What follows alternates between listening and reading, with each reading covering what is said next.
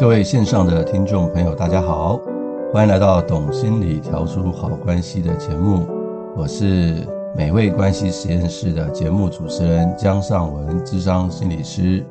好，今天呢又非常高兴的可以在空中与大家见面了。啊，我们今天要讲什么样的主题呢？呃，今天的主题跟我最近看到的一本书哈有关啊，叫做《拖延心理学》。那它的作者是 Jane Barker 跟 Lenora Yan 这两位作者呢，啊，他们一起写了这本书啊。这本书其实已经很久了，他最近出了一个三十五周年的一个纪念啊。那为什么我会提到这本书呢？是因为哈，在我的伴侣智商当中哈，常常会有所谓的拖延者的个案啊。那这个拖延者是拖到什么地步呢？就是他们的婚姻有问题的时候啊。常常就是，譬如说有一方一直想要解决问题，那另外一方呢，就是一直拖着不想解决问题。那拖着拖着，拖到后来呢，就吵架，啊，吵得非常的厉害，已经吵到要离婚了啊，就来这个智商室中来找我。那我一谈之后才发现说啊，这个当中呢，有一方呢，其实是有拖延的习惯的。那这个拖延的习惯哈，不止造成他自己个人的困扰，别人的困扰，甚至现在都已经。对于他的婚姻呢，造成了很大的影响了。所以呢，今天呢，我就想跟大家去啊、分享一下，到底这个拖延呢、背后的心理状态到底是怎么一回事。所以，假如我们身边有人哈，包含啊自己，假如有拖延的习惯的话，其实这一集啊，希望可以协助到您去了解一下你自己到底发生了什么事，或身边的人到底发生了什么事啊。而这本书的作者说哈，他曾经呢。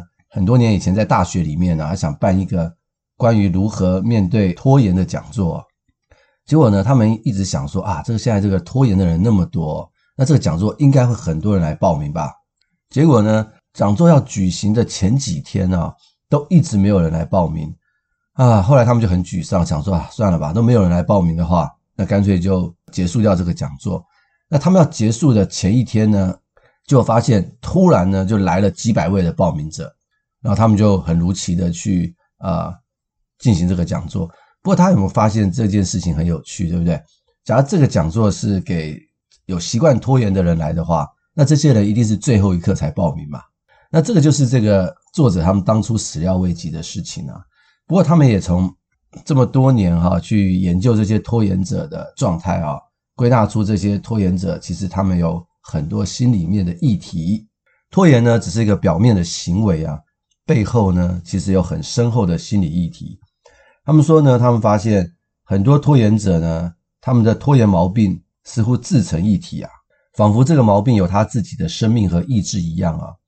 他们把拖延的感觉啊，比喻成一种情绪的云霄飞车啊，一下好，一下不好，一下上，一下下。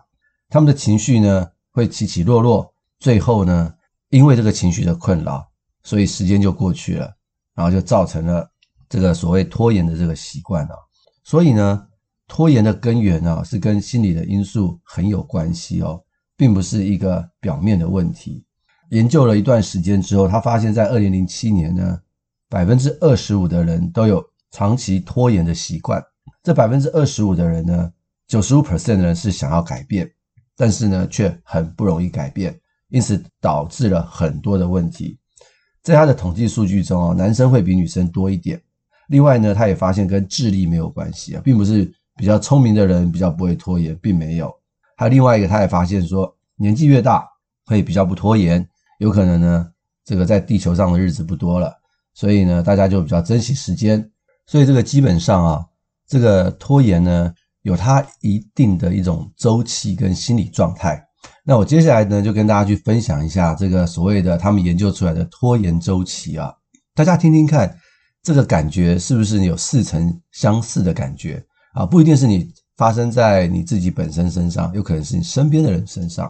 阶段一呢，这些拖延者常常会说：“嗯，好，接到了一个任务。”他说：“我这次一定会早点开始。”所以一开始呢，拖延者通常信心满满，接下任务的时候总觉得这一次应该可以井然有序的完成，然后就会觉得说：“嗯，不用太担心，就会自然而然的启动。”但是过了一段时间以后哦，就会发现这一次和之前好像也没有什么太大的差别。这个时候就会从自信心呢开始转为有点担心。这是第一阶段。那第二阶段呢？他会说：“嗯，我要赶快开始喽，不能再拖喽，因为早点开始的时机啊已经过去了。我这一次要赶快好好的完成任务。”于是呢，就开始有点焦虑了，启动任务的压力会增强，会开始觉得自己要加把劲，尽快做一点事情啊。不过呢，重点来了，因为距离期限还有一段很长的时间，所以你想说没关系。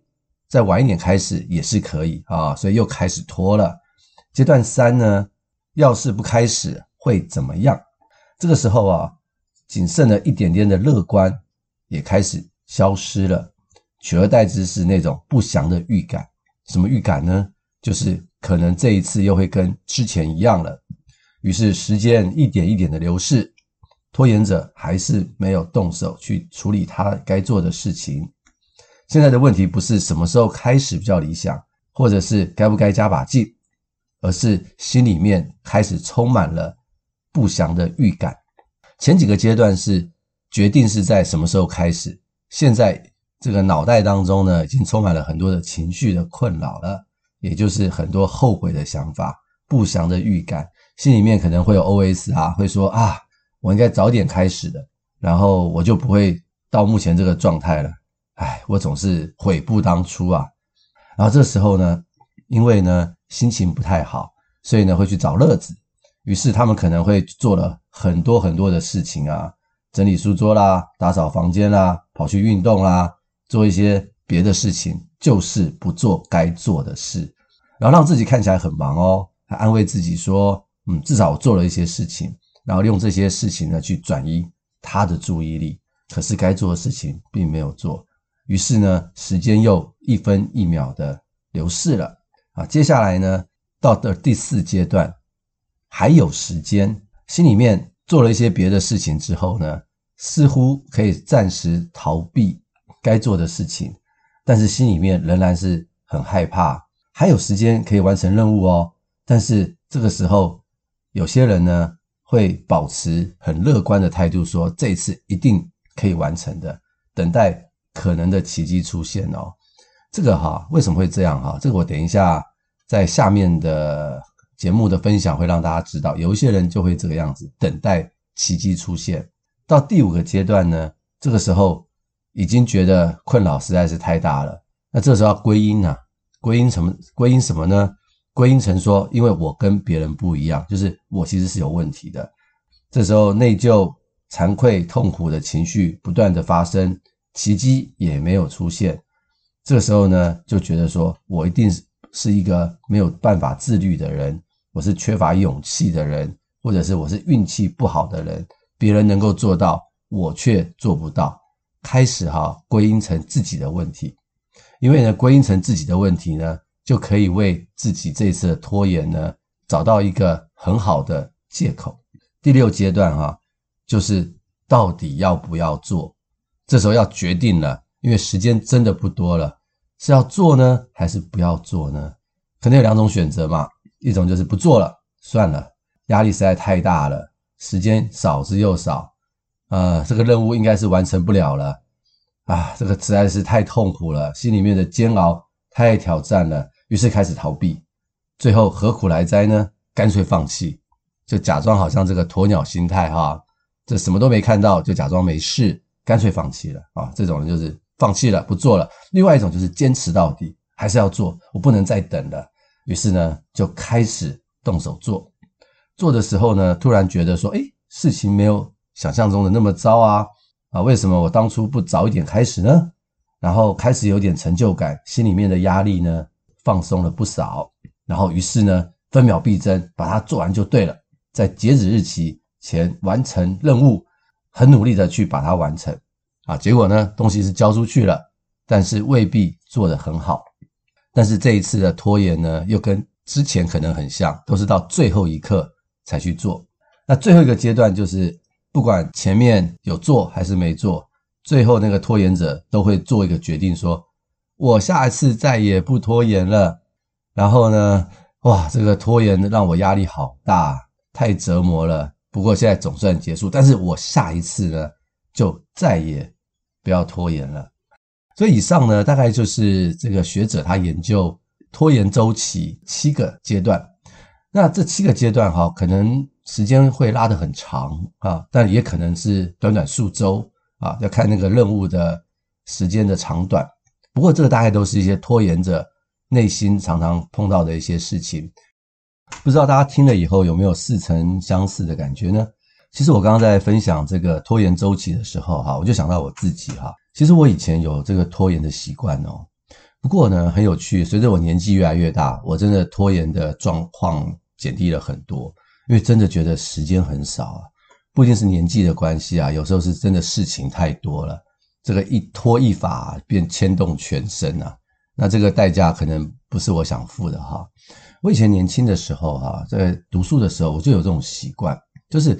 我不是很喜欢很早开始读书，虽然我知道这一科要考试啊，但是我通常都会到最后才才读啊。为什么呢？也不是因为我有别的事情要做，我总是有种感觉哈，就是嗯，我想证明我跟别人不一样。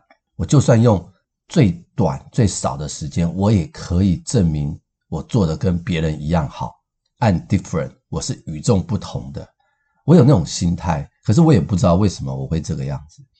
那很多年以后啊，尤其我自己成为了一个心理咨商师以后，我就发现那个是因为我一个自我认同的一个状态，因为我不知道我自己到底够不够好，所以我跟别人比的时候，大家交出来的功课，大家的成绩都差不多的时候，我就会想说，那假如我用最短的时间又得到一样的成绩，就代表我比别人好。所以我觉得这是一个自我价值跟自我认同的一个状态，可是我不知道原来这个叫做拖延呐。就在这本书里面呢，其实这样的心态就是一种拖延哈。那我等一下就会跟大家去分享一下，在这本书里面哈，他把拖延的类型啊分成了几种。那我觉得他讲的还蛮有道理的。那我稍微整理了一下，我可以跟大家去分享。那一边分享的时候，我也会去分享一些例子，大家可以听听看。他说拖延的类型啊，第一种人是跟完美主义有关。我想很多人有听过这样的一个说法哈，那事实上的确也是哦，在我们的临床经验的确也是如此。但是很多人没有办法去理解完美主义怎么会跟拖延有关。完美主义的人应该很计较他所做的东西够不够完美，对不对？所以他应该是无时无刻的呃想要把他的事情做好，怎么会拖延呢？原因是这样的，完美主义呢分成两种哈。一种是适应良好的完美主义，一种是适应不良的完美主义啊。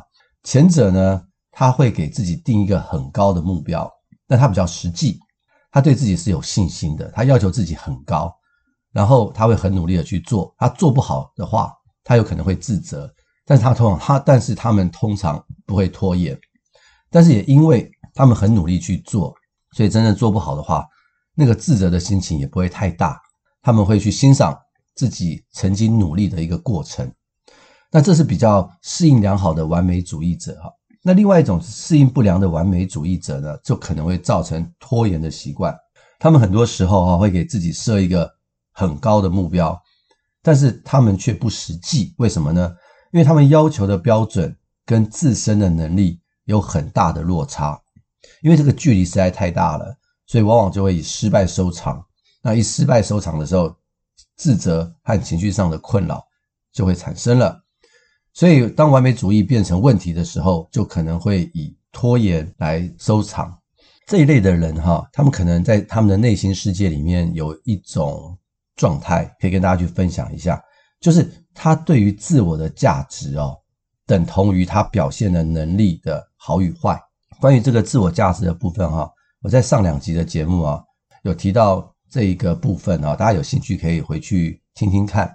他们会把自我价值等于能力表现良好画成等号，于是呢，他们就会很担心一件事情，就是恐惧跟害怕失败，因为怕自己做不好的话就会被批评。好，他们有这种所谓的失败恐惧症呢，他们要保护自己的自我价值，于是呢，他们就不能接受失败。那他们同一个时间呢，要保护自己的自我价值，所以会把目标呢定得很高，可是又怕失败，于是呢就在这个过程中呢不断的挣扎，于是就可能干脆不做啊，到后来就变成说把拖延当成理由。虽然呢，这不是一个很好的借口，虽然不舒服，但是总比做不好的感觉来得好。做不好的话，那种感失败的感觉会感觉到更差。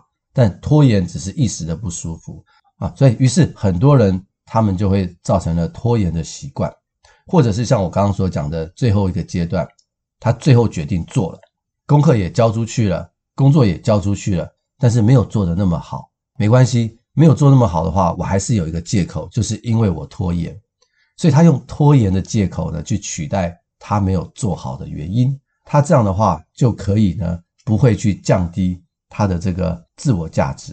所以以上哈就是我刚刚所说的很多这种适应不良的完美主义者哈，他们所碰到的一个问题哈。那完美主义者他们可能也会在其他的方面呈现出来哦啊，譬如说在我的诊间里头啊，就曾经有那么一对夫妻哈。他们对于这个孩子的就学，哈，呃，有很多的想法，啊，其实是蛮好的啊。就是对于孩子的教育，夫妻可以一起去讨论，是非常好的一件事情。可是他们的问题在哪里呢？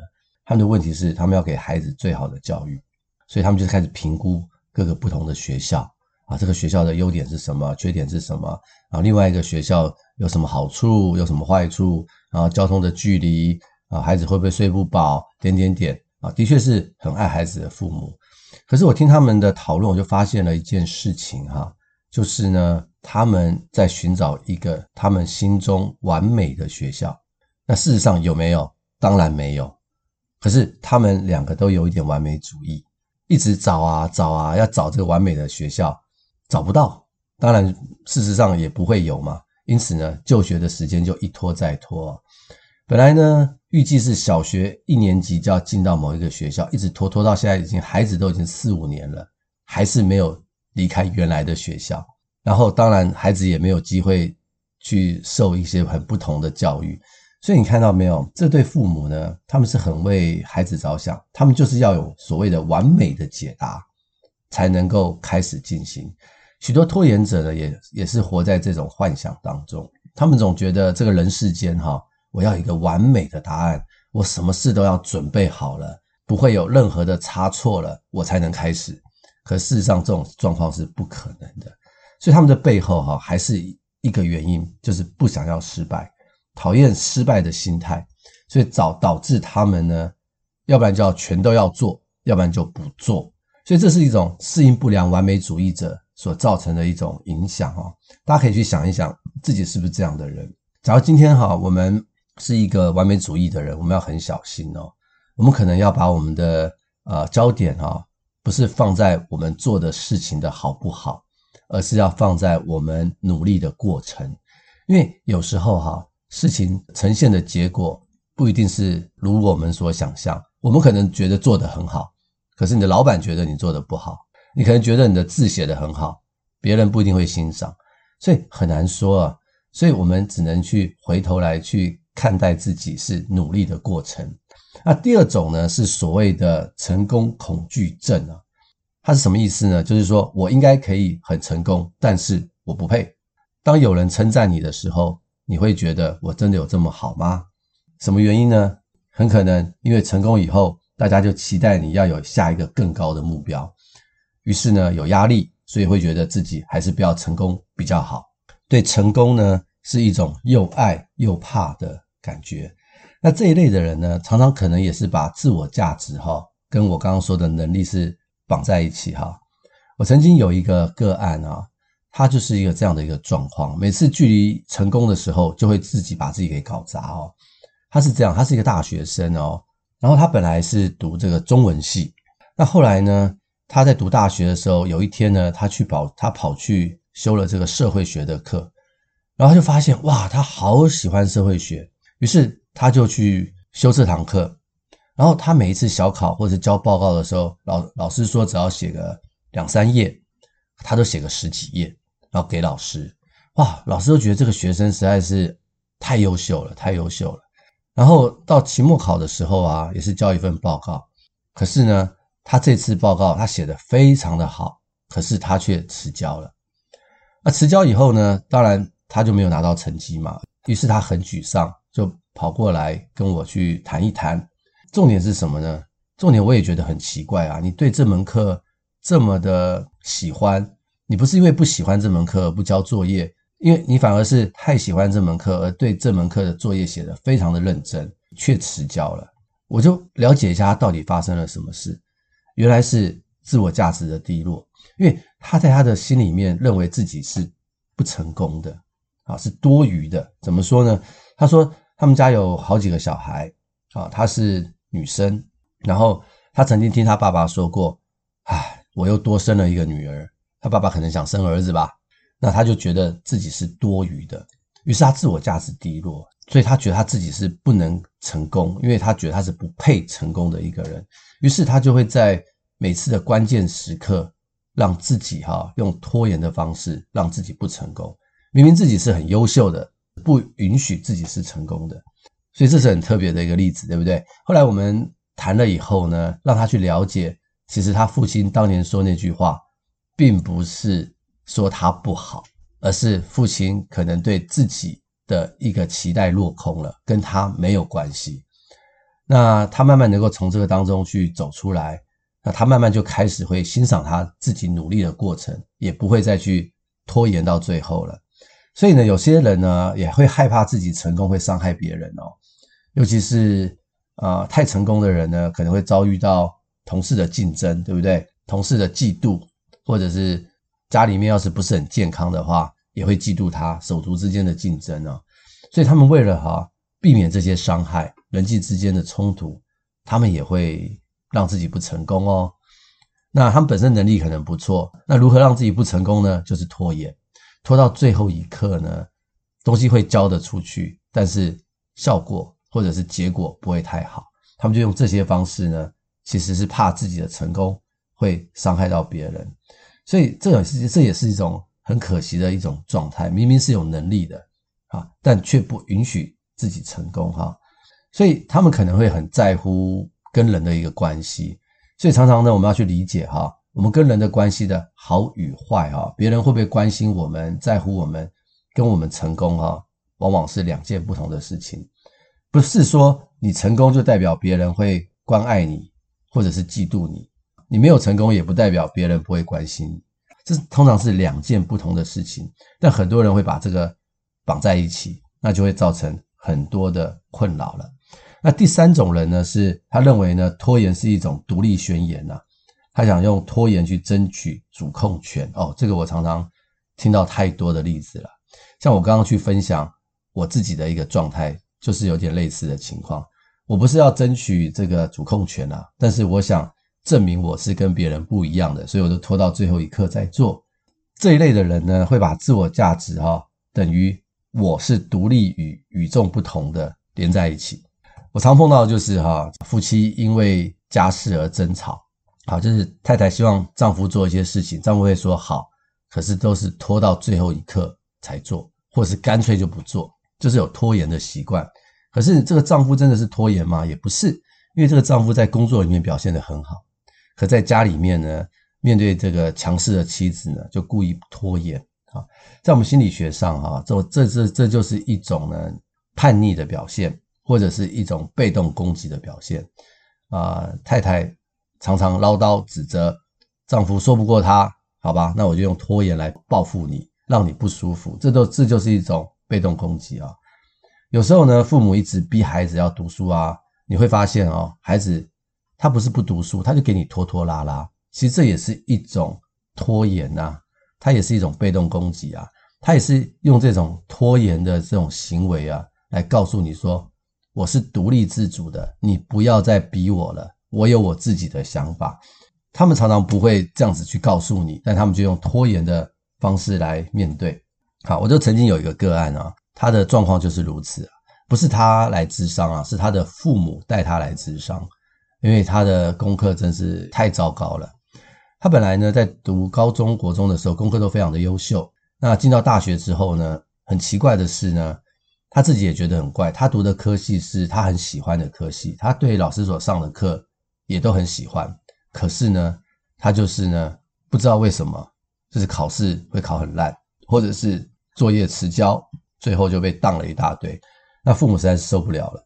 于是呢，就带他过来。我跟他聊了以后，就发现说啊，其实他拖延呢是什么原因呢？其实是因为了要反抗老师的权威，因为他就觉得自己不想再像以前那样子按照父母的方式去过生活了，所以他现在呢在大学里面，他也不想按照老师的规定去交作业了。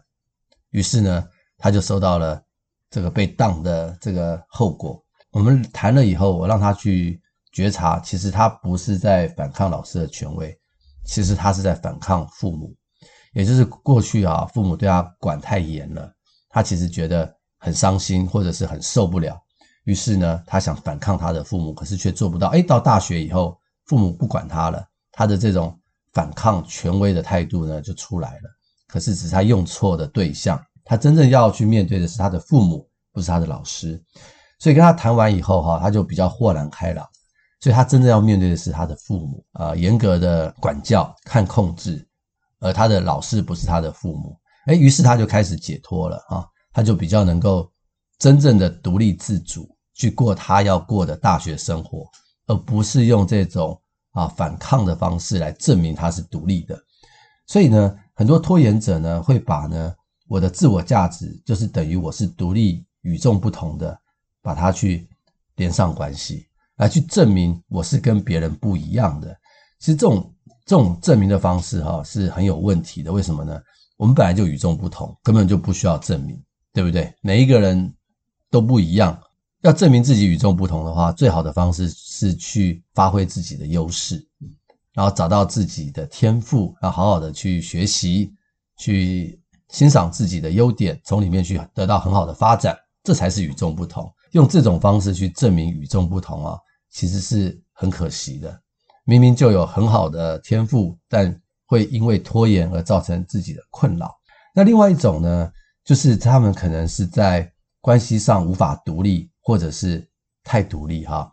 那有些拖延的例子哈，这是这本书里面的例子，我觉得写的蛮好的。就是有些有个孩子呢，基本上他就是跟父母关系非常的好，他们的关系呢非常的紧密，所以这孩子从小就被父母照顾得非常的好。那没有办法很独立的过生活，于是呢，他去读大学以后，就造成了拖延的状态。为什么呢？他功课会做不出来。为什么？一旦最后要做功课的时候，要独立思考的时候，他就没有办法。他在团体生活中跟别人 team work 一起完成作业可以，因为有别人的陪伴。但是要独立作业的时候就不行了。于是呢，他最后就干嘛呢？没，实在是没办法了。就找他的爸爸妈妈，把作业呢交给他的爸爸去写，他的爸爸也好像很帮他，就帮他完成了这个作业。所以他其实呢是根本没有独立，这就是我刚刚所讲的其中一种哈，就是到最后等待奇迹的出现，其实就是这种人，他们常常呢就会觉得自己没有办法独立完成，是因为以前呢没有学习好这个习惯，于是长大后就变成了拖延。那另外一类人呢？是在关系上呢太独立了，他没有办法去信任另外一个人。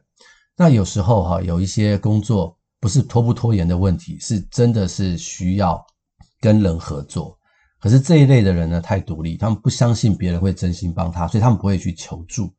于是呢，最后就可能让自己去陷入了困境啊，就造成了一个拖延的一个状态。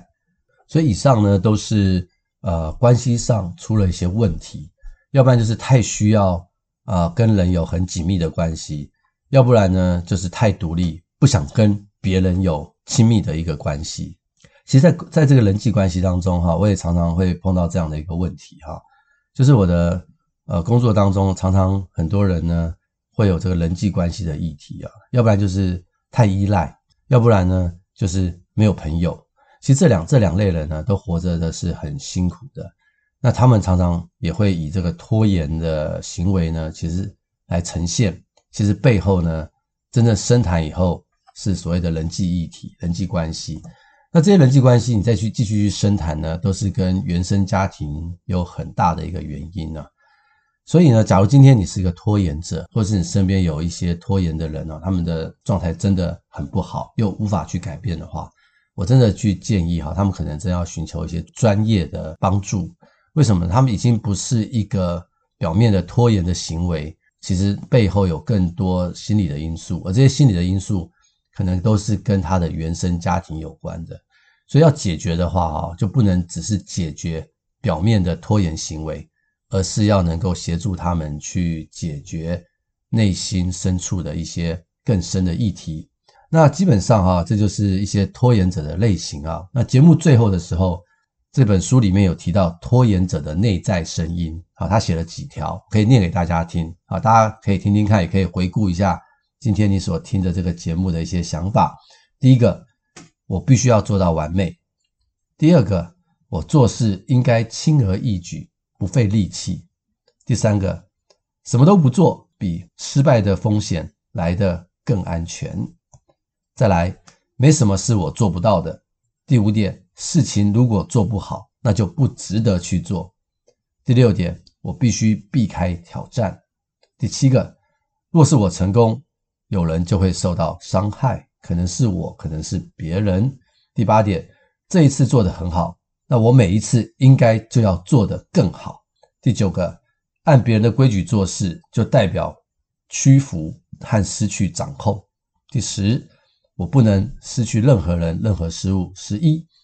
如果我能展现真实的自己，别人就不再喜欢我了。第十二，凡事都会有完美的答案，我会一直等待，直到发现它。这些这十二个信条哈，都是反映了一些拖延者的思维方式哦。这些信条常常会在拖延者的脑海里面去回想哦。所以呢，我们要怎么样去面对我们的拖延呢？就是我们要先把我们头脑里面的这十二个信条先把它找出来，然后之后呢，可以一一去面对它。先认识这个思维是怎么去困扰我们的，我们才能够找到之后的解决方法。那我下一集呢，就会根据这些思维呢，再提供一些好方法，我们可以一起去面对关于拖延的一个议题。希望今天的节目可以提供大家一些在拖延上面有一些更深的一些认识。也欢迎您继续收听啊，帮我们分享给更多的人。那我们下一回再跟大家有更多的分享。那我们下回空中见，谢谢。